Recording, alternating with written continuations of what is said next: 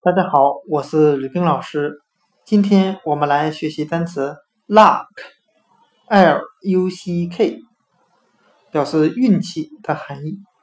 我们可以用谐音法来记忆这个单词 luck，它的发音很像汉语的拉客，拉手的拉，客人的客。我们这样来联想这个单词的含义：如果一位出租车司机，他总能拉到客人，说明他有很好的运气。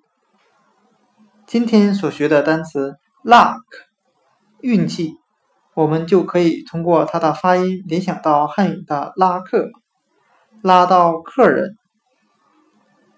luck 运气。